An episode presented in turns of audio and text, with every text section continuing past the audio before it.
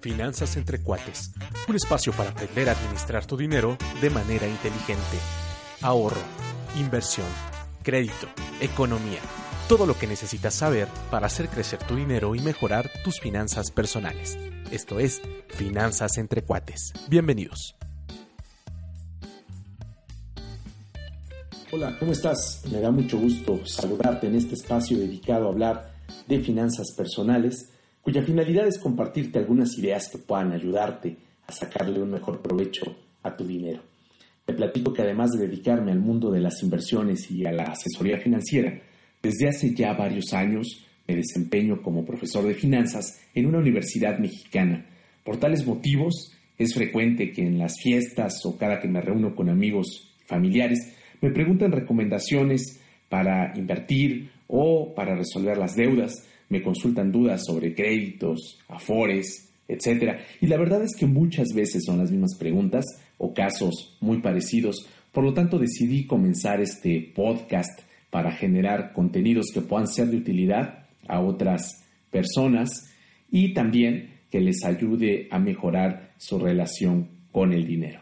La idea de este programa es hablar de temas económicos y financieros, pero con un lenguaje sencillo, claro, sin palabras raras y con un tono relajado, de tal suerte que sea fácil comprender y sobre todo aplicar estos conocimientos a la vida diaria. Muchas personas todavía creen que las finanzas son un tema reservado a los banqueros, a los empresarios o a la gente de negocios, pero la verdad es que todo mundo toma decisiones todo el tiempo que involucran dinero. Por eso es bien importante entender cómo funcionan las finanzas para poder tomar mejores decisiones. Y por eso hoy vamos a hablar de tres claves para administrar mejor el dinero que puedes aplicar desde ahora.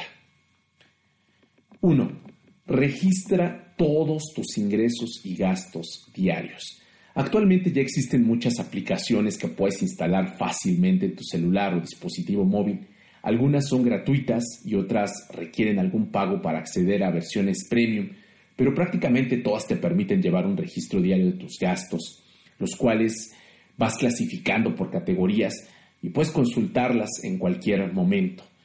De esta manera puedes saber exactamente cuánto dinero gastas diariamente o a la semana, al mes, al año, en cosas como gasolina, ropa, las colegiaturas de tus hijos, en el mantenimiento de tu auto, el transporte público, la despensa, tu consumo en restaurantes, el cafecito que te tomas en las mañanas o incluso lo que gastas en irte de fiesta los fines de semana, por mencionar algunos ejemplos. Así será mucho más fácil que puedas tomar conciencia de tus gastos, sobre todo aquellos denominados gastos hormiga que suelen comerse tu quincena sin que te des cuenta y también podrás hacer recortes que te van a permitir generar ahorros importantes. Si no quieres hacerlo en tu celular, puedes ir guardando todos tus tickets y comprobantes de gastos y luego anotarlos en una libreta o en una hoja de cálculo en Excel, pero lo importante es disciplinarse y hacerlo. Por ejemplo, recuerdo el caso de una amiga muy querida que radica en la Ciudad de México. Bueno, se llevó una sorpresa muy desagradable al descubrir lo que había gastado en un año por utilizar Uber cada que se le hacía tarde para llegar a su trabajo por cierto ya también se le estaba convirtiendo en costumbre. Y bueno, en pocas palabras, si no sabes exactamente cuánto gastas y en qué, estás prácticamente perdido. Número 2. Realiza tu presupuesto diario, semanal y mensual. A ver, un presupuesto es un cálculo o estimación que se realiza de manera anticipada acerca de todos tus gastos el cual debe elaborarse a partir de tus necesidades reales y considerar únicamente aquellos conceptos que son estrictamente indispensables. Por ejemplo, tu alimentación, pago de servicios, transporte, rentas, etc. Este presupuesto lo puedes realizar en una libreta, hoja de cálculo o incluso en las aplicaciones para tu celular o dispositivo móvil que ya te comenté. Te aseguro que esto te va a ayudar muchísimo a controlar tus gastos, pues es una herramienta que te pone límites y así vas a evitar caer en la tentación de derrochar tu dinero. Para esto es importante que ya hayas registrado y analizado tus ingresos y gastos diarios previamente. Así podrás eliminar todo lo que no necesitas realmente y puedes destinar un porcentaje de tus ingresos al ahorro, el cual sugiero que sea mínimo del 20% de tus ingresos. Recuerda esta recomendación, muy importante tomar en cuenta esto, no ahorres lo que te sobra después de gastar, mejor lo hacemos al revés, gasta lo que te sobra después de ahorrar. Y número tres, ya párale a la tarjeta de crédito. Dedicaremos otro episodio para hablar exclusivamente de deuda. Mientras tanto, ya no te endeudes. La tarjeta de crédito es un instrumento que debemos utilizar con mucho cuidado y desafortunadamente hay que decir que la mayoría de las personas no le dan un uso adecuado.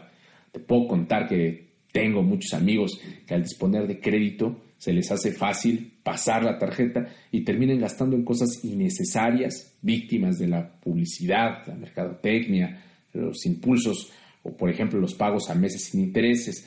Recordemos que la tarjeta de crédito no es un ingreso extra y cada que la usamos estamos comprometiendo nuestros ingresos futuros. En términos generales, la deuda debería utilizarse para generar más dinero, más riqueza, es decir, para actividades productivas, pero no para consumo o actividades que no generan un bienestar duradero en nuestras vidas. Finalmente, espero que puedas implementar estas tres acciones en tu vida diaria y te aseguro que tu dinero rendirá mejor y fortalecerás tus finanzas. Así que recuerda, registra todos tus gastos y tus ingresos diariamente. Realiza tu presupuesto diario, semanal y mensual y ajustate a él y ya párale a la tarjeta de crédito. Nos saludamos en el próximo episodio. Hasta pronto.